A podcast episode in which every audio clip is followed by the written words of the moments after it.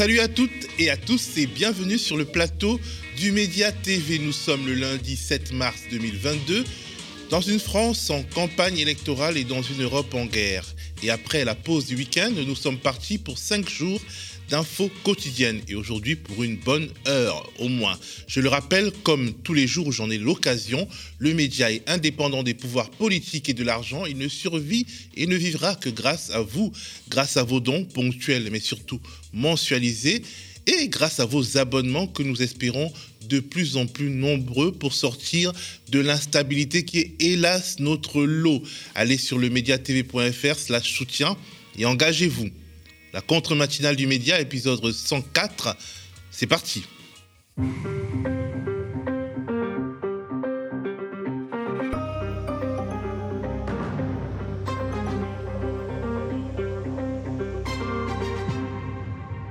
Y aura-t-il des élections en avril? Je veux dire, y aura-t-il de vraies élections, de vrais débats, une vraie mise à plat du bilan du président sortant, une vraie controverse autour des projets des différents candidats?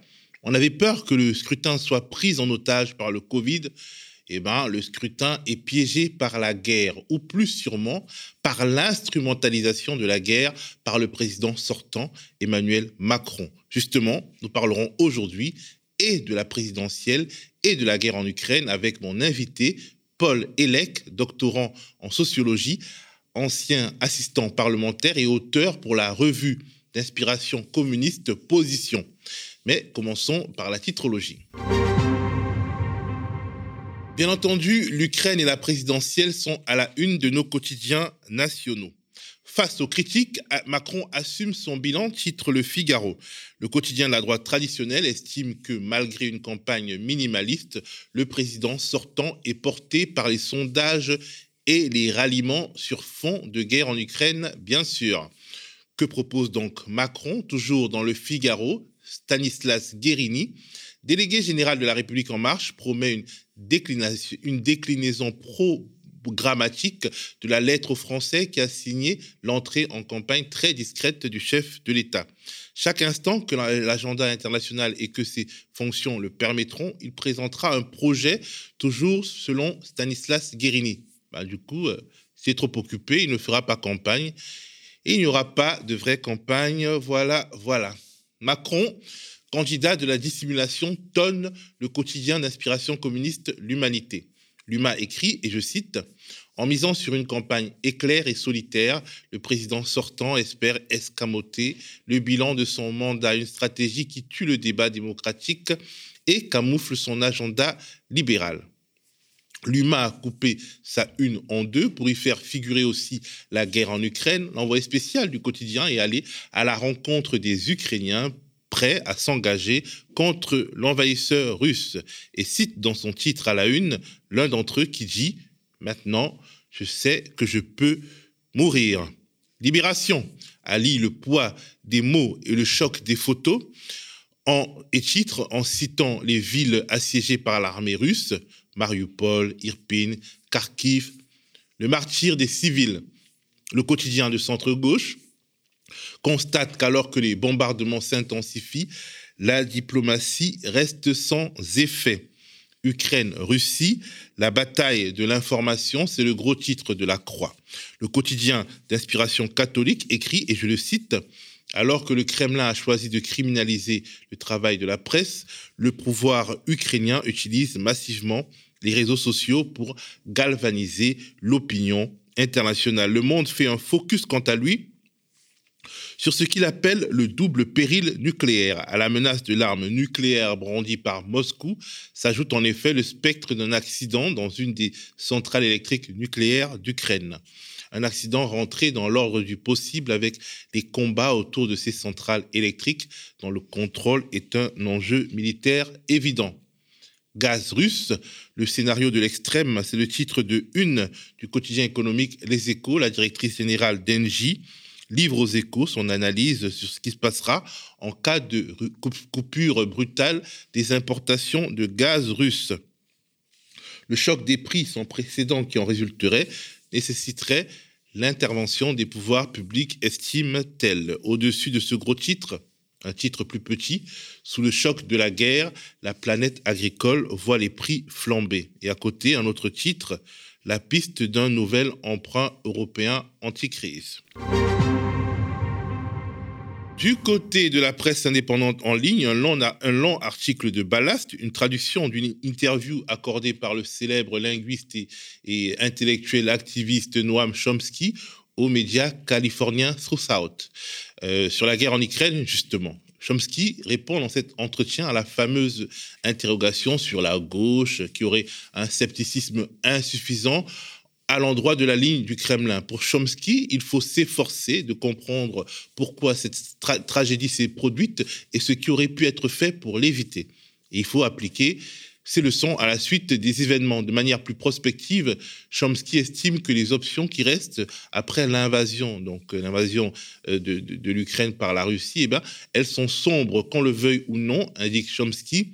Les choix sont désormais réduits à une issue peu glorieuse qui récompense Poutine plutôt que de le punir pour son acte d'agression ou à la forte possibilité d'une guerre généralisée. Bref, l'article est passionnant, notamment parce qu'il inscrit l'agression de l'Ukraine dans une série de violations du droit international dans laquelle il place bien entendu l'invasion de l'Irak par les États-Unis. Bientôt, je recevrai mon invité du jour, Paul Elec, avec qui je parlerai de la situation politique française et de la guerre en Ukraine.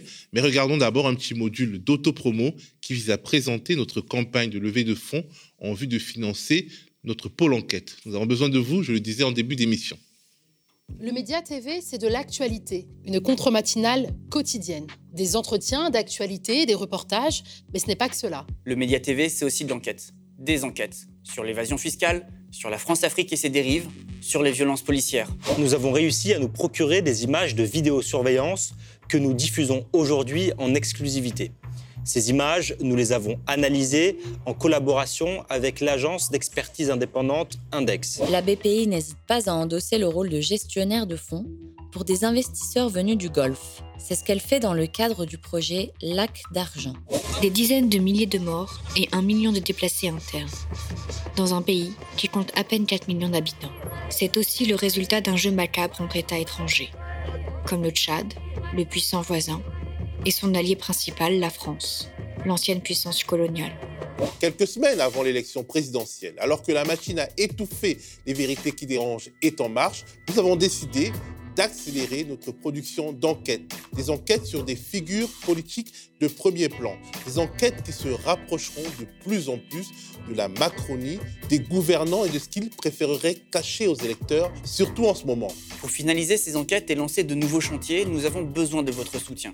Pour bien entendu payer les équipes qui travaillent et travailleront sur ces sujets. Mais aussi, malheureusement, pour provisionner les frais d'avocat, car nos adversaires ont des moyens et n'hésitent pas à recourir aux procédures Bayon. Plus votre mobilisation financière sera forte, plus nous aurons les moyens de nos ambitions, les moyens d'aller au-delà de ce que les puissants laissent transparaître à travers une communication bien rodée. Face à la grande offensive des pouvoirs et des oligarques contre le journalisme d'enquête, celui qui dérange et dévoile, imposons notre plan B citoyen, faisons vivre l'investigation sur le Média TV.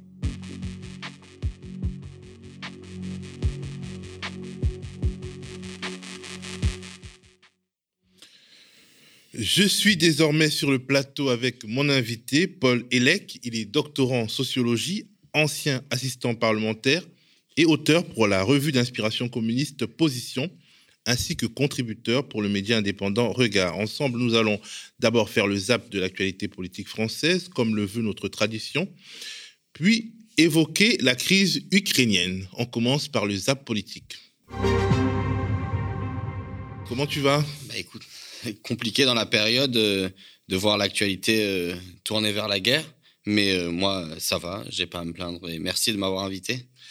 Merci d'être venu pour justement évoquer cette riche actualité avec nous. Aujourd'hui, dans le ZAP politique, on va évoquer l'officialisation de la candidature d'Emmanuel Macron, la fin de l'aventure Taubira et les ralliements à Jean-Luc Mélenchon, y compris les ralliements des promoteurs de la primaire populaire qui avait hissé euh, euh, euh, Christian Taubira et le meeting de Lyon de Jean-Luc Mélenchon, justement, au cours duquel il a abordé la question de la guerre en Ukraine. On y va? C'est parti. Commençons par un petit magnéto sur l'officialisation de la candidature de Macron. Bonjour, vous allez bien Bonjour. Bonjour. C'est la fin d'un faux suspense. À 38 jours de l'élection présidentielle, Emmanuel Macron a officialisé sa candidature à un second mandat. Sur la forme, le président a choisi d'adresser une lettre aux Français. Elle a été publiée dès ce jeudi soir sur Internet avant d'apparaître dans l'ensemble de la presse régionale. Mobilisé par la guerre en Ukraine, le chef de l'État aura donc attendu le tout dernier moment pour se déclarer, la date limite étant fixée à ce vendredi. Aussi longtemps qu'il y a eu l'épidémie, je ne pouvais pas, je pense, me projeter dans autre chose.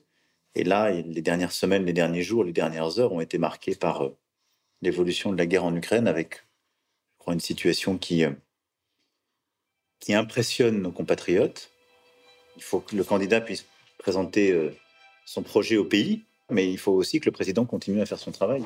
Et c'est vrai pour une journée comme aujourd'hui. Et donc j'ai dû euh, ce matin parler au président Poutine longuement, puis au président Zelensky, essayer d'agir. Et dans le même temps, voilà, je dois, je voulais aussi, avec beaucoup d'humilité et de lucidité, soumettre ma candidature euh, aux Français. Alors, euh, commençons, euh, Paul, par évoquer la forme de cette entrée en campagne. Une lettre aux Français, une sorte de, premier épisode d'une série qui, s'annonce comme une sorte de série à la Netflix.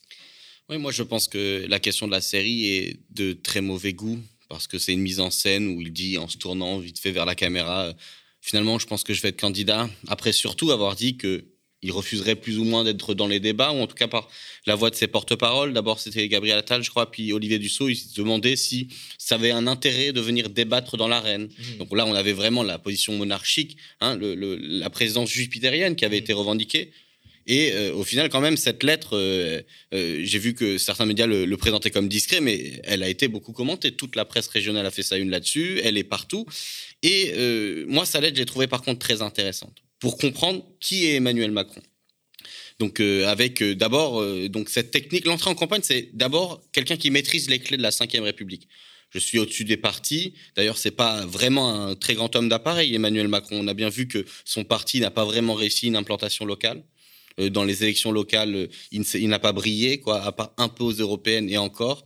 Et euh, par contre, il est un centre d'attraction pour euh, des anciens dirigeants euh, de la droite et de la gauche. là, il y a Repsamen ce week-end, l'ancien du Parti socialiste, qui, qui a annoncé Je suis un homme de, de gauche qui vote Macron. C'est rigolo à entendre comme ça, mais ça veut dire quelque chose. Cette capacité à venir drainer des cadres, en fait, de la droite et de la gauche, ça avait été caractéristique de la fondation de la candidature Macron, du bloc bourgeois, euh, selon l'expression de Bruno Amable et Stefano Palombarini. Et c'est très intéressant parce que c'est toujours c'est l'expression de l'attraction de la classe dirigeante. C'est-à-dire que finalement, elle s'embarrasse moins d'organisation politique, surtout dans une période où les appareils sont en crise, mais elle est capable d'attirer à soi un certain nombre de personnels qui ont servi ici à gauche, ici à droite, mais on le sait, dans le même consensus néolibéral.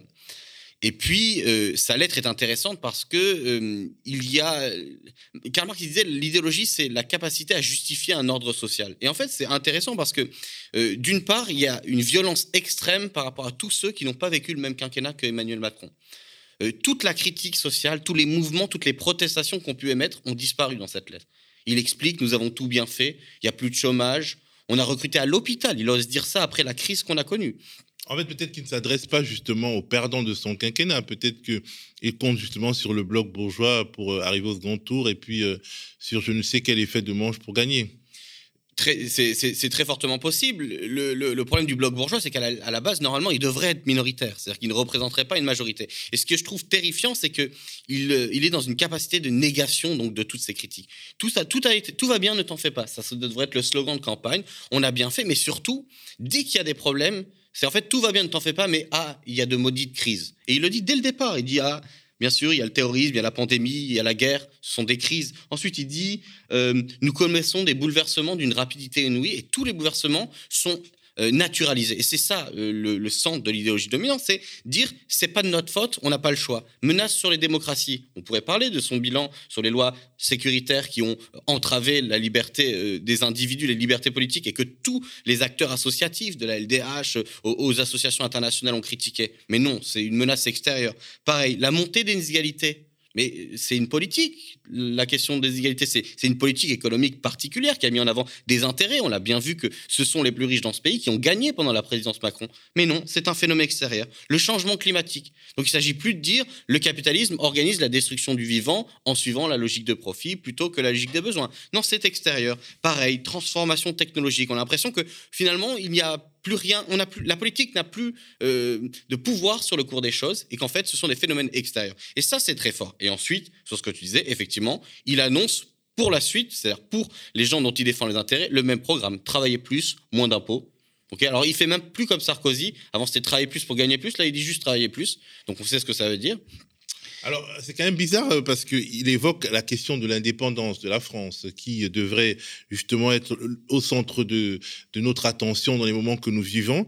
Et, donc, euh, qui devrait passer par l'innovation, par un certain nombre de, de, de de bons en avant technologiques et il parle en même temps de baisse des impôts de production, euh, alors qu'il nous parle d'énergie, nous parle d'innovation, toutes ces choses qui sont euh, qui nécessitent de forts euh, investissements publics. Alors c'est paradoxal. Si on pense que notre boussole ça doit être l'indépendance nationale et même l'indépendance de l'Europe, si par exemple on considère qu'il faut changer de modèle énergétique, être moins dépendant, bah, justement des puissances comme la Russie et, ou, alors être moins dépendant euh, même des États-Unis euh, comme il a semblé le dire à propos de l'Ukraine, bah, en fait, il faut des investissements publics, pas, pas, des, pas une baisse des impôts de production.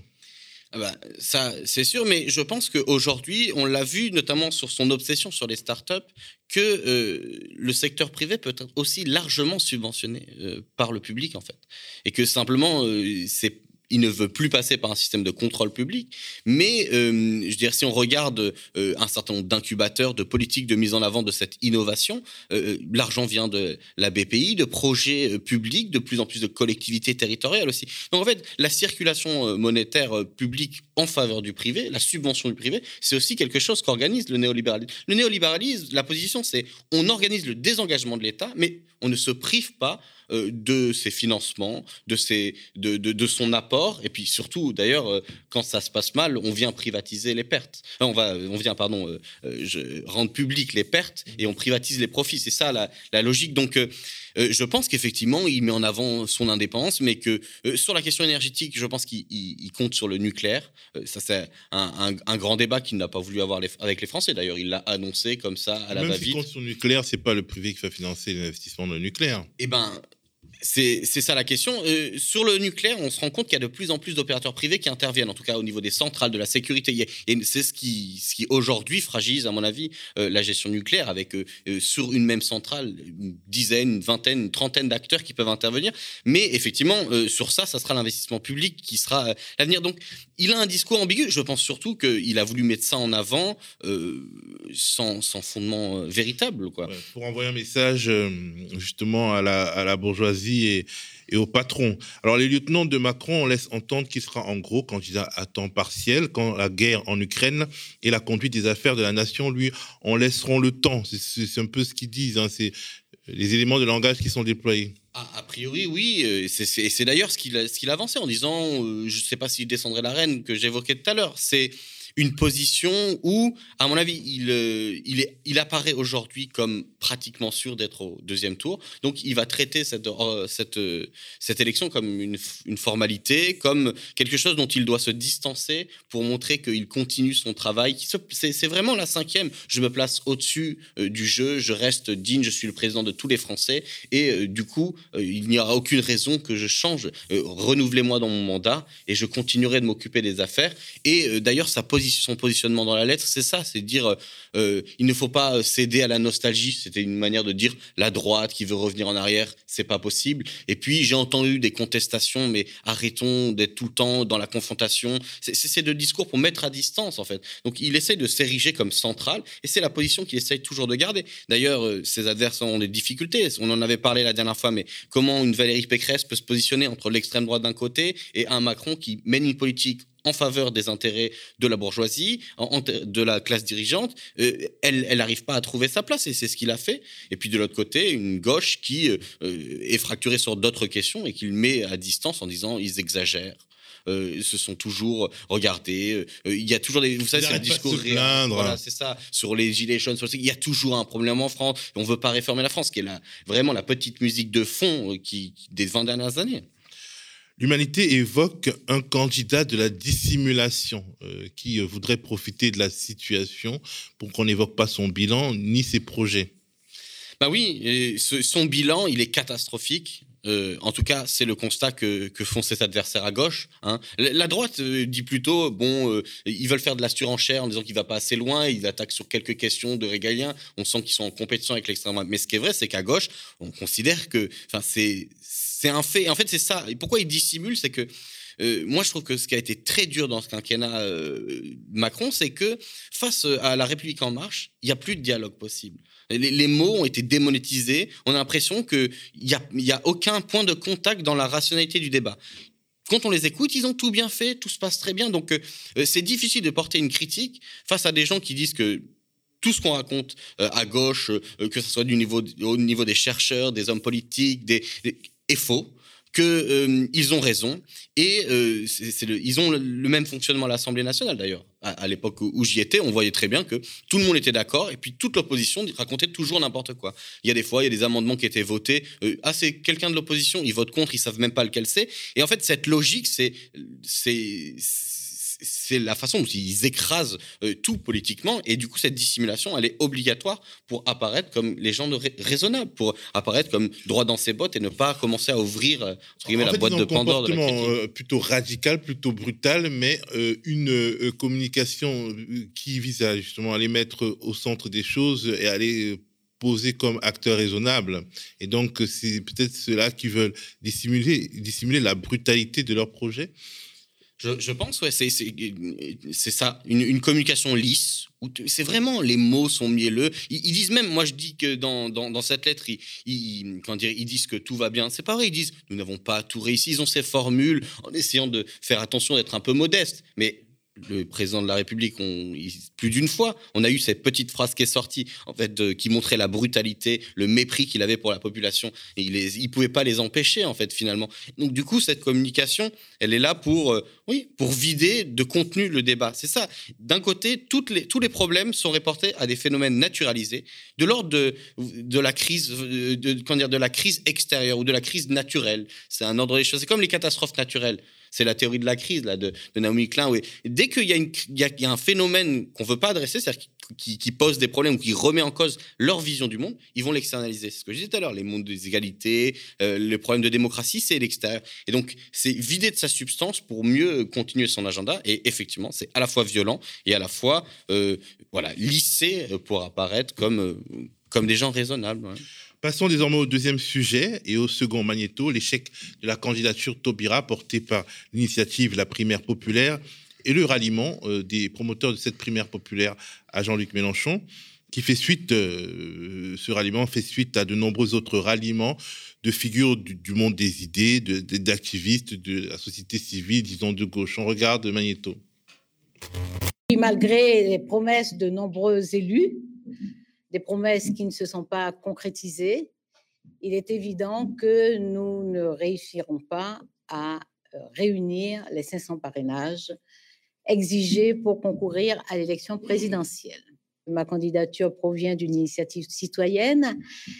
Elle a été légitimée par un processus démocratique tout à fait inédit qui a mobilisé près d'un demi-million de Françaises et de Français et c'est cette candidature euh, ancrée dans une initiative citoyenne et consolidée par un processus démocratique qui se trouve empêchée par un dispositif administratif. Je suis persuadée que ce dispositif administratif euh, vit ses dernières heures. Je pense que cette campagne lui sera fatale et c'est une bonne nouvelle. Nous affirmons que nos combats se poursuivent nous ferons connaître la forme de ces combats. Pour ma part, euh, dans les prochaines semaines, j'expliquerai, j'exprimerai publiquement mon vote du premier tour et nous allons continuer à porter les grandes causes justes et les grands combats urgents. Je vous remercie. Une dernière question pour parler de politique justement. On apprend à l'instant que la primaire populaire soutient Jean-Luc Mélenchon alors qu'il avait terminé derrière vous justement cette primaire populaire. Une réaction? Écoutez, la primaire populaire, ça devient un gag quand même. Hein. Reconnaissons que euh, euh, dans, euh, dans tout ce moment où ils ont alimenté le débat, on n'a jamais bien compris ce qu'ils souhaitaient, ce qu'ils recherchaient. écoutez, je les laisse leur, à leur comment dirais-je, à leur truc interne qui, franchement, depuis longtemps ne regarde plus euh, ni la campagne électorale, ni les Françaises et les Français.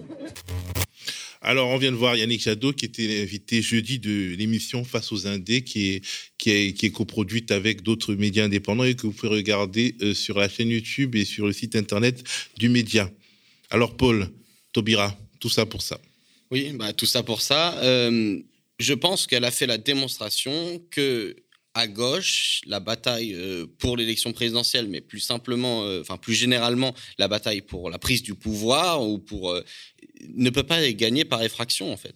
C'est une personnalité qui pendant cinq ans ne dit rien. C'est-à-dire pendant cinq ans, il y a des manifestations, des oppositions, une répression du mouvement des jeunes. Il y, a, eu la pandémie, la, la situation catastrophique dans les écoles, les hôpitaux, et quelqu'un qui ne dit rien pendant cinq ans ou a été extrêmement discrète, la question des violences policières aussi, euh, euh, arrive tout d'un coup, poussé par d'autres, et pense que ça va pouvoir prendre d'un coup dans le pays. Je pense que c'est un phénomène de bulle qui s'est passé. C'est-à-dire qu'il y a une partie des gens qui appréciaient Taubira pour plein de raisons, pour son aura, pour le rôle qu'avait joué à gauche, et qui étaient persuadés, déconnectés d'une certaine mesure de ce qu'a été le ressenti d'une grande partie de la population, que ça suffirait, qu'une personnalité remplacerait le travail de fond que produisent des appareils de gauche, que ce soit les écologistes, les insoumis, ou dans leur coin en fait, et que ça suffirait pour pouvoir avoir l'impulsion. Bon, ben voilà, euh, je pense que c'est une parenthèse qui se ferme euh, dans le ridicule. Euh, et qui peut-être sera une leçon pour la suite, c'est-à-dire que la politique c'est quelque chose de sérieux, c'est-à-dire c'est une production compliquée, pas toujours satisfaisante, mais c'est un travail au quotidien qui sont menés par des, militantes et des militants politiques. C'est ça la politique. C'est un travail de l'opinion, un travail de la proposition par des gens qui font ça tous les jours. Et donc, du coup. C'est une forme d'échec de l'ingénierie politique euh, proposée, en tout cas la méthode d'ingénierie politique proposée par la primaire populaire, qui avait euh, des beaux schémas, qui avait euh, une méthode qu'elle pensait éprouver, ça n'a pas fonctionné. Oui, je pense qu'en fait, on ne peut pas court-circuiter euh, la médiation politique. C'est-à-dire que les appareils peuvent être insatisfaisants aux yeux de plein de personnes. Les appareils politiques, mais tous les appareils de manière générale sont en crise, hein, les syndicats, euh, etc. Mais euh, ils représentent quelque chose. Ils représentent quelque chose, ils ont des inscriptions historiques, ils représentent des mouvements historiques, Là, on est en train de voir la fin de la social-démocratie, par exemple, avec Anne Hidalgo qui est en train de creuser extrêmement profond euh, euh, euh, en, termes de score électoral, et c'est historique d'avoir le PES aussi bas. Bon, et le, les Verts, l'Europe Écologie Les Verts, ils représentent aussi un mouvement historique particulier, en dehors du mouvement ouvrier, un mouvement post-potérialiste qui apparaît dans les années 70. Jean-Luc Mélenchon a mis en scène son inscription dans le grand mouvement socialiste et communisant, on va dire, éco-socialiste. Et en fait, les appareils peuvent être insatisfaisants, mais on ne peut pas braquer comme ça la scène politique avec cette démarche citoyenniste qui, euh, qui peut être compréhensible. C'est-à-dire qu'il y a des aspirations des gens, mais ce qu'ils avaient fait, en fait, c'était de dire on va remplacer un corps électoral légitime, le corps électoral euh, français, avec euh, notre corps électoral qu'on va organiser. Bon, bah, c'était ah à double. Pas le corps électoral français, le corps électoral de gauche. Euh, ils, sont, partis du pari que ce qu'ils allaient recueillir, leur euh, reformer, euh, correspondrait peu ou prou au corps électoral de gauche, ce qui n'a pas été le cas, puisqu'en fait, ils ont porté Christian Taubira, qui finalement n'a pas été, en tout cas si on croit les sondages, disons, plébiscité par les Français de gauche. Oui, ce que je veux dire par corps électoral, c'est qu'en fait, finalement, il y a un seul corps électoral qui est légitime à décider de l'orientation qu'on veut donner au pays, c'est le corps électoral qui va voter euh, le 10 avril. Et qu'ils ont essayé, mais effectivement, de capter les suffrages de la gauche. Mais pareil, dans quelle mesure euh, ils étaient. Ils avaient quand même une ambition folle de dire nous, on sait comment parler à ces gens-là, comment les mobiliser. Voilà, je pense que c'était, euh, ça manquait de modestie comme projet. Ils sont arrivés, ils ont insulté tous les partis en proposant des, récits aussi de si les partis ne s'entendent pas, c'est que des questions d'ego, c'est des questions, vous savez, pour rajouter de la crise à la crise, rajouter un discours méprisant à l'égard des, militants et des militantes politiques. Et peut-être que ceux qui disaient, ben, en fait, il y a des raisons de fond, il y a, y a des, il y a des, y a, des conflictualités sur euh, des représentations de la protection sociale, de l'écologie. Euh, existantes qui peuvent expliquer la, non-union de la gauche, et eh ben ces gens-là ont été balayés par ce discours. Bon, ben là, c'est le retour de bâton euh, de, voilà, de cet organisme qui a voulu prendre de haut, qui a voulu braquer le débat et qui euh, n'a pas réussi son objectif. Les membres du conseil d'administration de la primaire populaire, ils sont accusés d'avoir trahi les 400 000 personnes environ, un peu plus d'ailleurs, qui ont participé à la consultation qui a porté Taubira euh, en faisant le choix de Mélenchon, un choix qui n'avait pas été endossé par justement leur corps électoral.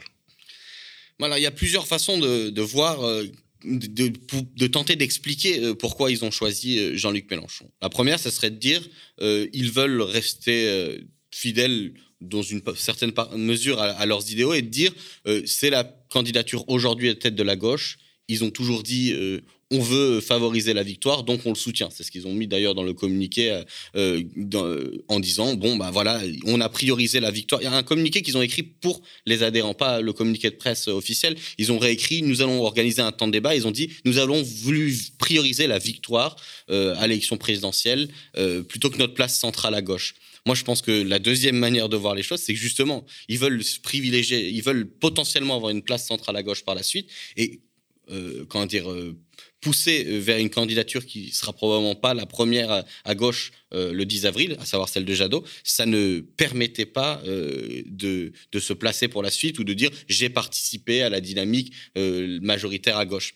Bon, et la troisième chose à dire, peut-être, c'est de comprendre que s'ils ont fait ce choix-là, c'est aussi parce que si on est capable, dans leur démarche, de mépriser l'ensemble des militants politiques, des militantes politiques qui organisent dans les partis des propositions, des candidatures, bah, euh, finalement, euh, c'est facile aussi d'aller mépriser les gens qu'on a organisés euh, dans la décision, en disant je décide qui on va soutenir et ensuite on discute avec vous. C'est ce problème de, de s'inviter dans un débat politique en disant on va imposer de nouveaux codes parce que tout va pas bien. Et du coup, au final, on finit par choisir pour les gens. Je sais pas. En tout cas, euh, ils, s'expliqueront. Euh, Samuel Gribowski de la Première Populaire devait être sur ce plateau, mais il a été empêché. Euh, on espère le soir assez vite pour qu'ils nous expliquent leur démarche. Les ralliements à Mélenchon se multiplient au fur et à mesure que la tortue électorale, selon sa propre expression, monte dans les sondages. Est-ce que la perspective de la présence de la gauche au second tour, en fait une perspective qui semblait quasiment impossible à certains commentateurs, est-ce qu'elle peut être mobilisatrice aujourd'hui En tout cas, dans les derniers jours, le mois qui nous reste avant le premier tour? Ce qu'on a observé, en tout cas la dernière fois en 2017, c'est que dans les trois dernières semaines, et notamment les deux dernières semaines, il y a eu effectivement un effet de cliquet. Et à un moment, il y a eu un basculement. Je crois que c'est près d'un tiers de l'électorat Mélenchon euh, qui fait son choix euh, au dernier moment. Quoi. et un tiers de 7 millions de personnes, ça fait quand même 2,3 millions de personnes à peu près. Donc ça peut être massif. Est-ce que ça va se reproduire? Euh, C'est dur de le dire. Ce qui est vrai, c'est que de plus en plus, là, il a commencé à grignoter. Dans certains sondages, il passe devant Pécresse. étant donné la situation actuelle de Zemmour, il pourrait potentiellement jouer à armes égales et passer devant. Et ces effets-là, euh, psychologiquement, euh, euh, ça, ça, ça, va jouer. Mais c'est pas qu'une question de ça, c'est une question de l'implantation de la dynamique fait que entre les ralliements mis en scène, entre les, les, les, démonstrations de force, parce que c'est ça un meeting à 15 000 personnes à Lyon, c'est une démonstration qu'on attire du monde quand on a vu que d'autres salles à gauche étaient assez vides. Et que du coup, il y a des gens qui peut-être plus critiques de, du personnage ou de son programme vont au fur et à mesure se réallier à lui. C'est une possibilité. En tout cas, je pense que c'est sur ça que compte la euh, campagne de la France insoumise, savoir mettre en valeur euh, ce rôle à gauche. Ils disent, euh, ils parlent eux de vote efficace. Ils disent, regardez, c'est le vote efficace sur le programme et puis sur le fait qu'on est les seuls, c'est ce qu'ils disent, à pouvoir être au deuxième tour. Donc bah, Justement, tu as parlé du meeting de Jean-Luc Mélenchon à Lyon. Il y était. C'est un gros meeting, un meeting massif peut-être le plus gros meeting euh, de Jean-Luc Mélenchon de cette campagne. C'est un meeting pour la paix où la guerre en Ukraine a été omniprésente. Et euh, au cours de ce meeting, il a d'une certaine manière théorisé sa manière de s'opposer à Emmanuel Macron dans un contexte de conflit international. On regarde notre dernier magnéto du politique. Je vous demande, pour rester dans la profondeur du symbole que nous avons voulu donner à notre rassemblement, j'ai traité rudement le président de la République et il mériterait peut-être plus de sévérité encore. Mais j'ai commencé par la situation de guerre. Il assume sa responsabilité. Nous devons assumer la nôtre, celle d'être des partisans infatigables de la paix, vigilants comme citoyens, chacun d'entre nous. Et c'est la raison pour laquelle, une nouvelle fois, je demanderai à tous ceux qui ont une responsabilité de l'assumer, et notamment à ceux qui produisent et diffusent des nouvelles. Ça ne sert à rien d'aggraver les choses. Nous sommes conscients du fait qu'il s'agit de quelque chose de grave.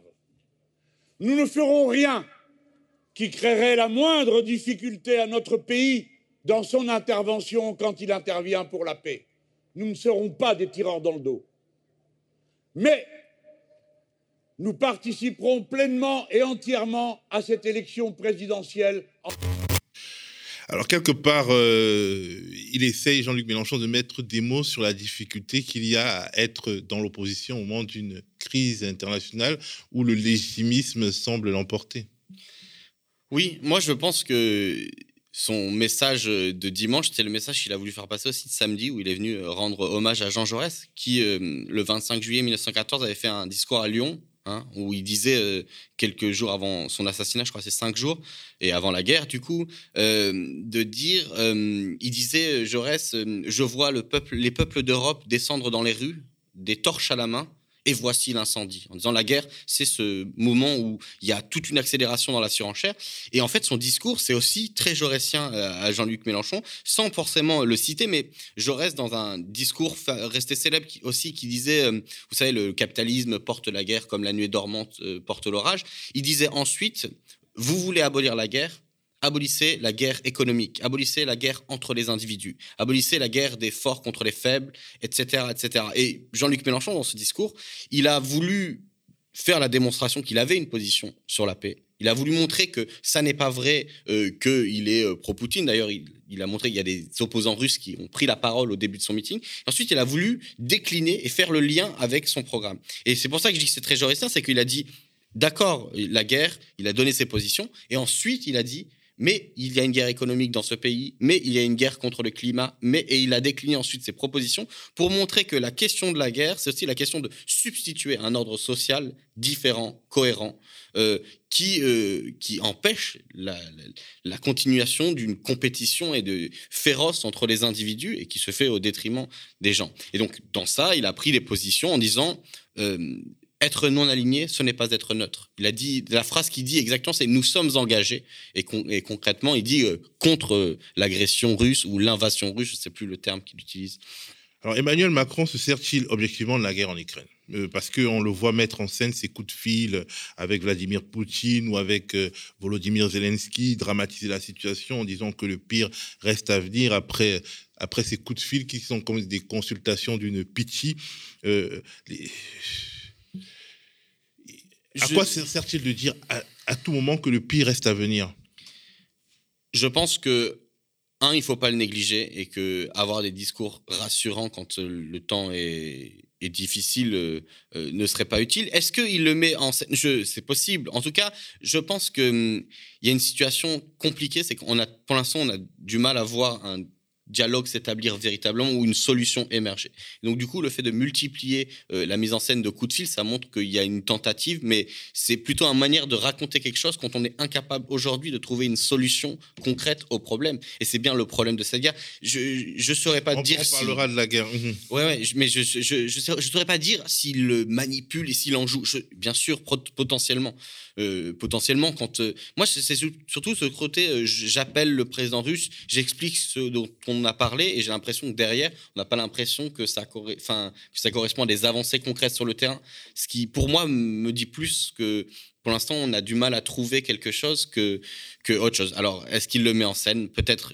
Pour l'instant, moi, je, suis très prudent sur ces questions parce que euh, avant de voir chacun manipuler dans son coin la guerre, je me demande vraiment c'est quoi les dessous des cartes dans cette euh, histoire Est-ce qu'on peut dire que le, piège ukrainien dont on pensait qu'il se refermerait sur Jean-Luc Mélenchon, bah, en fait, ne s'est pas refermé sur Jean-Luc Mélenchon, notamment au regard des, sondages. Euh, c'est pas le Venezuela de 2017 pour l'instant? Bah, je pense que déjà, euh, il y avait une très forte malhonnêteté du discours quand même, qui s'est quand même abattu. Je veux dire, la semaine dernière, en vérité, Anne Hidalgo n'a rien dit d'autre que n'a rien fait d'autre que taper sur Jean-Luc Mélenchon en essayant de, le pousser, euh, euh, enfin enfin de, le décrire comme euh, quelqu'un qui adore Poutine ou qui est idolâtre de l'ensemble des dictatures. Jadot, il est pas allé de main morte non plus. mais est-ce que c'est parce qu'ils n'ont pas de poids de politique aujourd'hui ou très peu de poids politique que ça n'a pas marché, ou est-ce que ça a quand même imprégné la scène? Je sais pas. Je pense qu'il n'y avait pas de piège possible parce qu'en fait, il euh, s'exprime régulièrement, Jean-Luc Mélenchon, et il s'exprime assez clairement sur le sujet si on veut bien écouter. Donc j'ai du mal à juger sur l'effet que ça aura à terme, mais effectivement, euh, par rapport à 2017 et ce, ce, comment dire, ce, running gag là de, sur le Venezuela, je ne sais pas. En tout cas, je remarque que ça continue, qu'on continue et que ce n'est pas la première fois que Poutine lui est associé comme ça de façon un peu indue et que potentiellement ça va marquer la suite. C'est désormais le moment de parler de l'Ukraine avec mon invité, Paul Elec, dont je rappelle qu'il est doctorant en sociologie, ancien attaché parlementaire et contributeur à la revue Position, une revue d'inspiration communiste dans laquelle il a écrit un article riche et détaillé intitulé L'Ukraine au piège de l'impérialisme au piège de l'impérialisme et du capitalisme dont l'intersection est vaste, on peut dire. Cet article est une tentative de sortir de l'émotion, pas de perdre en émotion, mais de sortir, disons, euh, euh, du tout émotion et même du piège de la psychologisation, bref, de toutes ces techniques de neutralisation de la pensée critique au profit d'une sorte de parole et de pensée unique, une sorte de fabrique du consentement, moins directe que dans la Russie de Vladimir Poutine, mais plus insidieuse. Dans ton article, tu dénonces 30 années de compétition entre les impérialismes, les impérialismes états-uniens et russes sur ce que tu appelles le cadavre du bloc de l'Est, une compétition qui est d'abord celle des intérêts privés des deux camps. De quoi tu parles? Bon, alors d'abord, euh, je veux juste faire une petite précision. Euh, donc, c'est dans la revue Position hein, qu'on peut consulter en ligne. Euh, et deuxième chose, c'est que moi, ma première formation, si je me suis intéressé à cette question, c'est que ma première formation universitaire, c'est les relations internationales. Donc, je ne suis pas un spécialiste de la région, mais je m'étais intéressé de plus en plus à la Russie à partir de 2014 et surtout 2015, quand elle s'était inscrite dans le conflit syrien en venant soutenir Bachar al-Assad, qui massacrait son peuple. Bon, et ce que j'ai essayé de comprendre, c'est effectivement d'essayer de poser une grille d'analyse qui disent on sort des logiques moralisantes, le bien et le mal dans les relations internationales, sans, pour pouvoir justement euh, euh, avoir une, vision, une, grille d'analyse des conflits et euh, ensuite, éthiquement parlant, prendre position, c'est-à-dire prendre position contre l'agression russe, contre la Russie.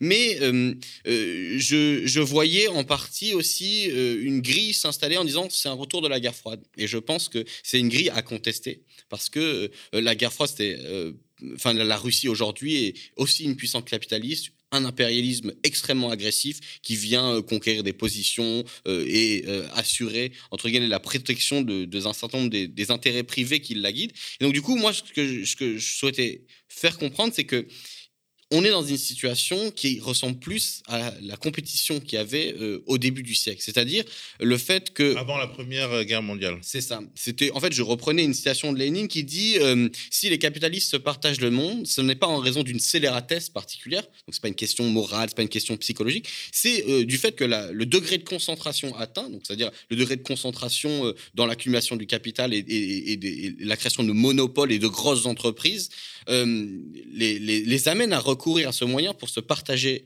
euh, les bénéfices et, pour en fait continuer une politique euh, agressive de compétition économique en temps de paix dans un temps de guerre. Et euh, l'idée, c'était de montrer qu'effectivement, à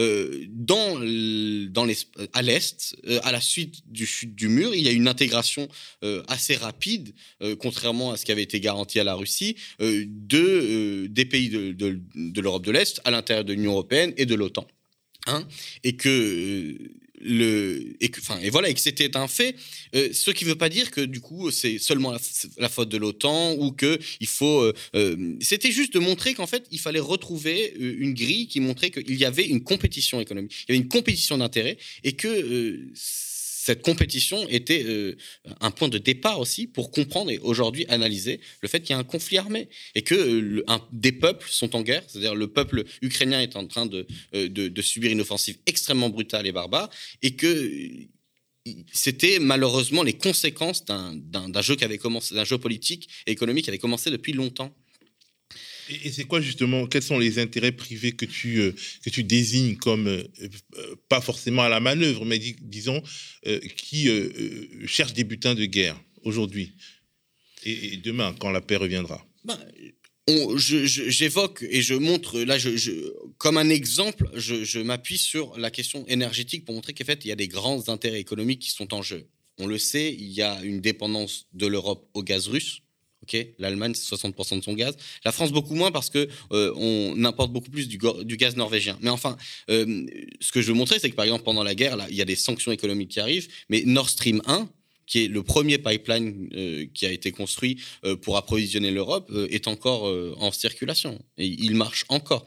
Je voulais montrer. E.ON, l'entreprise allemande E.ON a refusé qu'on remette en cause justement les flux de gaz qui passent par le Nord Stream 1. Absolument. Et euh, Engie, qui est actionnaire euh, français à 9%, euh, n'a pas pris position, si je ne m'abuse. Enfin, j'ai pas trouvé, en tout cas, de prise de position claire là-dessus. Ce que je veux montrer, c'est que du coup, il y a des gens qui continuent de faire du business.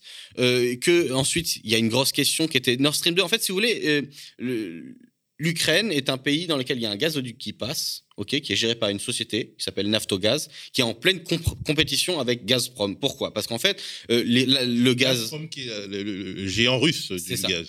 Bon, c'est un exemple. Encore une fois, c'est pas juste. Il faut voir la question énergétique comme une explication générale. Mais si vous voulez, la Russie a, euh, ne voit pas d'un bon œil l'Ukraine parce que déjà, ils sont obligés de, de, de faire passer une partie de leur gaz via l'Ukraine ok, via cette compagnie. Et du coup, le projet Nord Stream 2 qui a été bloqué là, c'est un projet qui faisait, permettait de, de contourner l'Ukraine, ok, de contourner le passage de du gaz par l'Ukraine. Et donc Naftogaz. Et donc Naftogaz en, en, en, particulier. Et qu'est-ce qui s'est passé? Les, États-Unis, par exemple, se sont beaucoup engagés pour leurs propres intérêts. Ils veulent vendre du gaz et ils le proposent aujourd'hui actuellement en, en Espagne, en Allemagne, qui va viser sur, miser sur eux. Mais euh, les États-Unis, en lien avec l'Ukraine, etc., ont beaucoup essayer de s'opposer à cette question euh, de, Nord Stream 2 euh, en considérant que en fait ça allait mettre en difficulté l'Ukraine qu'ils voulaient soutenir.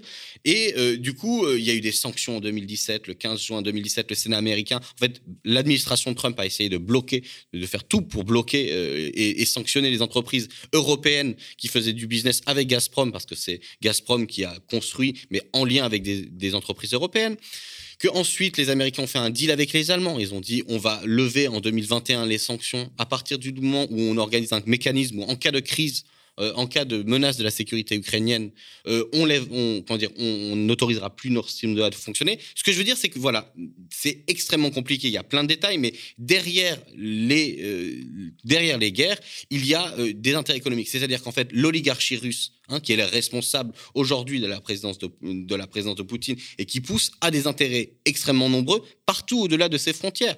la Crimée, c'était aussi important pour le commerce russe, pour avoir un accès vers la mer Noire. Euh, la question de l'intervention en Syrie, c'est aussi pour avoir un contrôle et un accès à la Méditerranée via la base militaire de Tartus. Euh, en fait, l'impérialisme russe, les oligarques russes ont des intérêts. Et en face, il y a aussi un camp occidental qui est loin d'être innocent. D'ailleurs, ce que je voulais montrer dans cet article, c'était de dire euh, que finalement, on voyait bien que lorsqu'il y a une compétition, les, intérêts privés se sont confrontés, mais qu'aujourd'hui, les pays occidentaux n'iront pas mourir à Kiev. Et c'est ça la, grille à comprendre. C'est-à-dire que le peuple ukrainien va être lâché ou est potentiellement en, phase de se faire lâcher euh, parce qu'ils ne peuvent pas rentrer dans une guerre généralisée avec la Russie. Bon, donc du coup... Justement, Gazprom Bank, par exemple, qui est en fait le, euh, le, véhicule par lequel les, les, échanges euh, entre l'Allemagne notamment et la Russie sur le gaz se passent, mais en fait, Gazprom Bank n'a pas été débranché par, euh, par Swift, enfin du système Swift. Donc il peut toujours avoir des. Euh, des... Aujourd'hui, en fait, le prix du gaz a explosé et la Russie continue de vendre son gaz, en fait, y compris à l'Europe. Ah, de toute façon, on va voir comment les sanctions euh, vont de plus en plus monter. là, les, transactions financières vont. Enfin, j'ai vu que Visa et Mastercard s'arrêter. Ce qui, est vrai, c'est qu'il y a une interdépendance. Ok, il y a une, une dépendance vis-à-vis -vis du marché russe que la possibilité d'aller ailleurs elle va prendre du temps si elle s'organise. Elle s'organise un peu en Allemagne, ce que je disais tout à l'heure, avec l'importation du gaz américain, euh, mais euh, elle, va prendre du temps et que donc du coup, euh, on avait une certaine hypocrisie. Ce que je veux dire, c'est Reuters euh, annonçait par exemple qu'à un moment. Agence de presse Reuters. C'est ça, qui est pas une, voilà, qui est une, agence basée à Londres à la base, je crois, qui avait annoncé que pendant les négociations, d'abord l'Italie a essayé de retirer les biens de luxe des sanctions parce qu'ils ont intérêt à ce que la consommation russe sur le luxe italien continue. Alors euh, finalement, euh, ils ont cédé. Euh, pareil pour la Belgique et un certain nombre de commerces.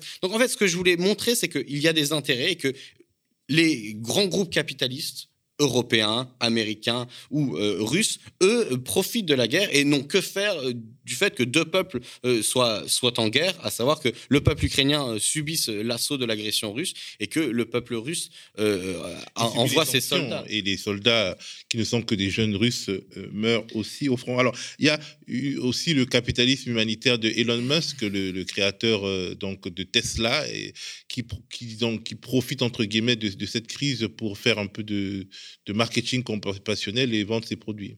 Bah, oui, il a annoncé qu'on l'avait interpellé pour lui demander de déployer Starlink au sud de l'Ukraine, donc son réseau de satellites et de communication, et il l'a fait. Euh, de manière à se présenter comme un sauveur. Mais en fait, ce que je voulais montrer avec cet exemple, c'est que les télécoms aussi, euh, ce sont généralement des gros monopoles qui ont des gros intérêts et qui sont prêts à tout pour faire du business. Je rappelle que dans la semaine dernière... Starlink, c'est en fait une sorte de, de, de, réseau de satellites qui pourrait nous permettre de nous connecter à Internet sans finalement passer par un réseau national, par un réseau étatique, euh, en tout cas installé dans l'État. Euh, donc ce serait une sorte de, de, de, Orange ou de Bouygues Télécom mondial, si j'ai bien compris. Euh, alors mondial, je ne sais pas si on a les capacités, mais effectivement, c'est une capacité à délivrer le service de télécommunication et d'internet euh, dans des pays. Euh, et ce que je voulais juste donner dans cet exemple, c'est juste l'idée qu'il y a un certain nombre de secteurs où il y a des gros monopoles ou en tout cas des grosses entreprises qui ont des intérêts massifs et qui sont prêtes à tout. Les télécoms, pourquoi je donnais cet exemple, c'est parce que c'est très important, la question de l'information, et euh, d'autre part qu'on a des exemples toujours dans ce genre de secteur où les intérêts passent avant toute question éthique. Donc là, euh, il vient euh, au nom de l'appel qu'on lui a fait, mais on sait qu'il en profitera à terme. Et puis la semaine d'avant, le groupe Ericsson, qui est un groupe de télécommunications d'un des pays du Nord, je ne me rappelle plus le... C'est celui-là Suédois. Suédois, voilà, a, a, été enfin, des journalistes indépendants ont révélé qu'il avait continué ses affaires, il avait payé euh, Daesh en Irak pour continuer ses affaires à l'époque. Donc c'est toujours le même, le même fonctionnement. Il ne s'agit pas de dire les intérêts privés sont à la manœuvre dans l'ombre. Non, ils agissent à visage découvert, ils ont des intérêts, ils les défendent, et euh, derrière, c'est les peuples qui sont piégés par le fait que la compétition dégénère entre des groupes et qu'ensuite, chaque pays vient au secours de ses intérêts nationaux. Bref, du coup, cet article, il montre euh, que il y a une compétition économique et que la guerre, et malheureusement, euh, ça c'est aussi euh, Lénine euh, en 1915 dans Le socialisme et la guerre, il reprend Clausewitz à son compte et il dit la guerre est la continuité de la politique à, euh, par d'autres moyens. Et donc, en fait, que la compétition économique, la compétition entre grands intérêts euh, euh, va nécessairement mener à la confrontation. Et surtout, le but de l'article, c'est de montrer que ça va être un monde de plus en plus dangereux, ce que certains commentateurs commencent à dire. C'est-à-dire que les impérialismes sont en compétition et la question énergétique est importante parce que dans un contexte de raréfaction des ressources, dans, un, dans ce contexte-là, la compétition pour les déboucher, pour vendre à, à, des nations des armes, des, de l'énergie et un certain nombre voilà, de, de, de, services va être extrêmement violente et qu'on risque d'avoir une déstabilisation des équilibres qui s'étaient installés. Au-delà de, la contradiction euh, qui consiste à, chercher des, débouchés pour vendre, il y a aussi la contradiction qui, euh, qui consiste à, à, disons, à pouvoir acheter parce qu'on se rend compte de, plus en plus avec la crise des semi-conducteurs, mais peut-être avec la, crise des métaux rares, qu'il faut pouvoir avoir accès euh, à un certain nombre de, de matières premières pour pouvoir faire tourner son industrie. C'est même pas qu'on veut seulement vendre ce qu'on a produit, c'est qu'on on a besoin de sécuriser les approvisionnements. Et là, justement, euh, euh, comment dire, la continuité entre euh, industrie et, armée, en fait, elle se place là, à ce niveau-là. Bien sûr, de toute manière, euh, tous les développements technologiques euh, nouveaux et donc des technologies militaires aussi ont demandé euh, dire, de l'exploitation de nouvelles ressources parce qu'on fait la guerre avec des appareils extrêmement sophistiqués, ce que disaient les semi-conducteurs. Et donc, de fait, il y a une course à l'intérieur des puissances, genre pour sécuriser cet approvisionnement. C'est pas seulement le cas de la Russie, c'est le cas aussi de la Chine et de toutes les puissances qui produisent et qui ont des industries puissantes. Donc, le constat, c'est juste que effectivement, la question des intérêts, la question pourquoi il y a eu des déploiements agressifs militaires de la Russie qui remontent à bien avant euh, euh, la question actuelle. Parce que la Russie, quand euh, elle, a décidé, elle, elle s'est sentie légitime en fait à venir protéger ou à venir conquérir des intérêts euh, qu'elle estime être soit les siens, soit qu'elle estime stratégiques à sa survie euh, comme puissance. Et donc, euh, les puissances font de la projection de puissance, c'est-à-dire qu'elles sortent de leurs frontières. Elle l'a fait en 2008 en finançant et en armant des rébellions en, Géorgie. Elle l'a fait en 2015 surtout en, Syrie, ce qui lui a permis de, comment dire, de, maintenir ses intérêts locaux, mais aussi de vendre des armes, par exemple, parce qu'elle a fait la démonstration de son matériel militaire. Et cette, cette, cette logique de confrontation puissances, à mon avis, on va y revenir. C'est pour ça que je faisais encore une fois la métaphore avec le début du siècle, c'est qu'on n'est pas dans un équilibre de puissance entre deux blocs, avec en plus une bataille idéologique qui s'organise entre deux camps. On est dans des confrontations entre des grandes puissances capitalistes hein, qui euh, sont en compétition de plus en plus forte, de plus en plus violente partout et où tout le, théâtre international est un lieu de compétition. C'est ça aussi le problème. Et en plus, euh, la, force de la Russie, c'est que finalement, son industrie militaire est adaptée à des, formes de conflictualité, notamment dans le tiers-monde, qui euh, finalement euh, ne conviennent pas à l'industrie militaire européenne ou américaine, qui, qui est un peu trop sophistiquée et qui est, très chère aussi. Bon, et puis les Russes, en plus, ils ont, par rapport ils ont, comment dire, fait la démonstration qu'ils peuvent violer le droit international en l'assumant très fortement. Les, Européens le font, hein. ils l'ont fait, euh, euh, ils, ont fait des guerres extrêmement sales au Moyen-Orient, etc. Mais là, euh, Poutine, on, le voit, il a par exemple pas du tout respecté le cessez-le-feu à, Mariupol ce week-end, etc. Il est dans une, dans, une, dans une offensive en fait extrêmement agressive et on est dans une difficulté parce que sur le front européen, c'est ça que j'essaie aussi de montrer, c'est que la, possibilité d'une escalade et donc d'une guerre ouverte euh, serait terrifiante en fait. Et donc du coup, euh, jusqu'à présent, il avait fait une stratégie du fait accompli. Il avait en Géorgie, il avait en Crimée, euh, donc en Ukraine en, 2014, pris la Crimée et il avait mis devant les Européens devant, devant leur contradiction en disant voilà j'ai fait ça, qu'est-ce que vous allez faire? J'ai fait ça et il a augmenté le niveau comme ça, il a pris des prises d'opposition et on la, la, aller à la confrontation, c'était aller vers une guerre au niveau de tout le continent européen et avec des puissances nucléaires. D'ailleurs, il a menacé. Donc, euh, et, le problème de ça, c'est que voilà, effectivement, l'impérialisme russe s'est réveillé finalement.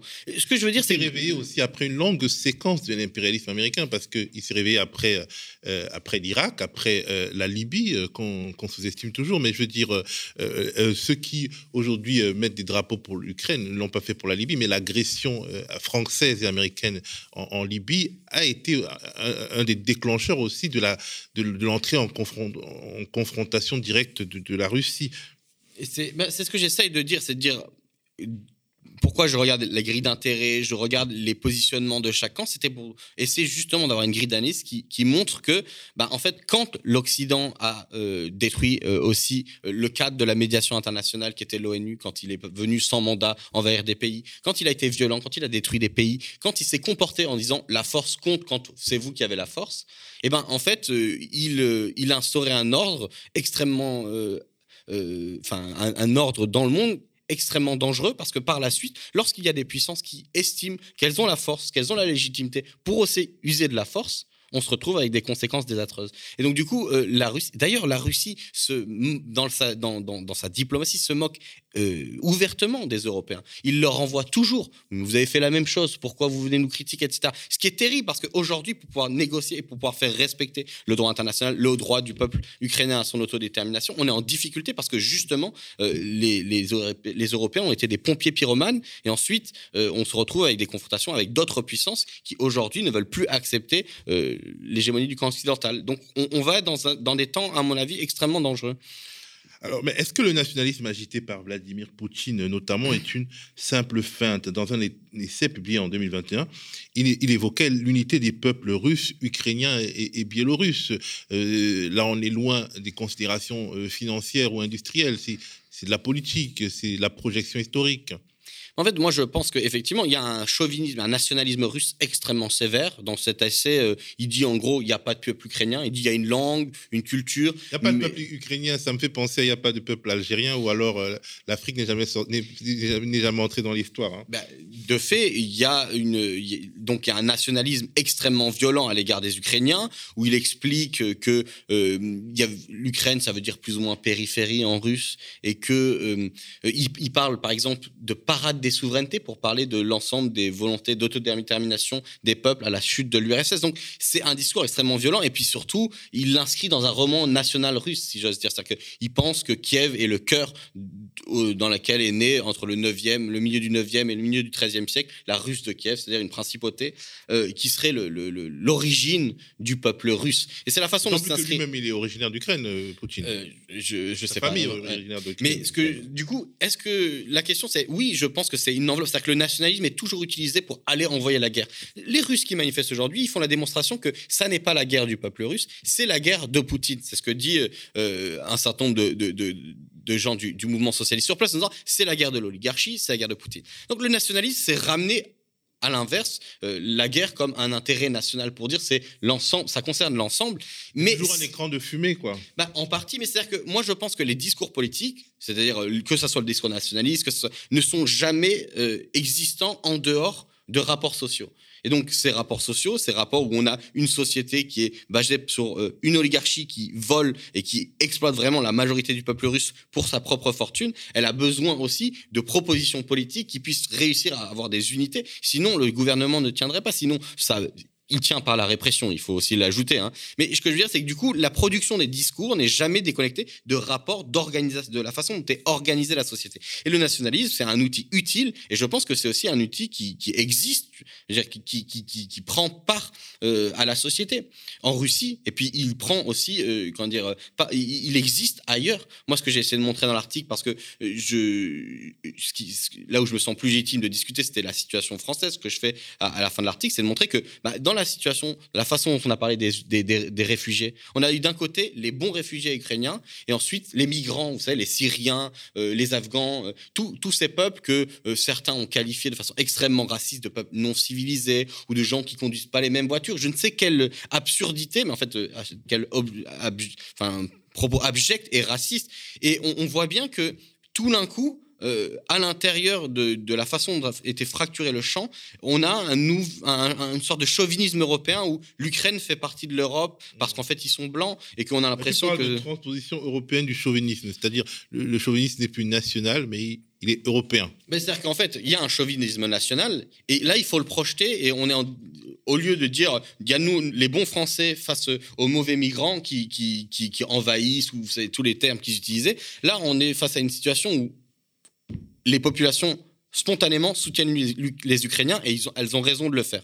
Elles ont raison de le faire, elles le font pour, des, à mon avis, des raisons euh, objectives et normales, à savoir, il y a un peuple en guerre qui est dans une difficulté, il faut l'aider. Surtout en France où on a connu l'occupation. Et, et, du coup, euh, il faut l'aider et les gouvernements, ils ont mené des politiques qui ont visé à systématiquement, de façon très inhumaine, virer ou expulser les populations migrantes d'autres pays dont on était beaucoup plus responsables. C'est-à-dire des pays qu'on a envahis, des pays qu'on a mis en guerre ou des pays qu'on a déstabilisés d'une manière ou d'une autre à cause de l'impact, par exemple, aussi de nos intérêts économiques sur ces pays.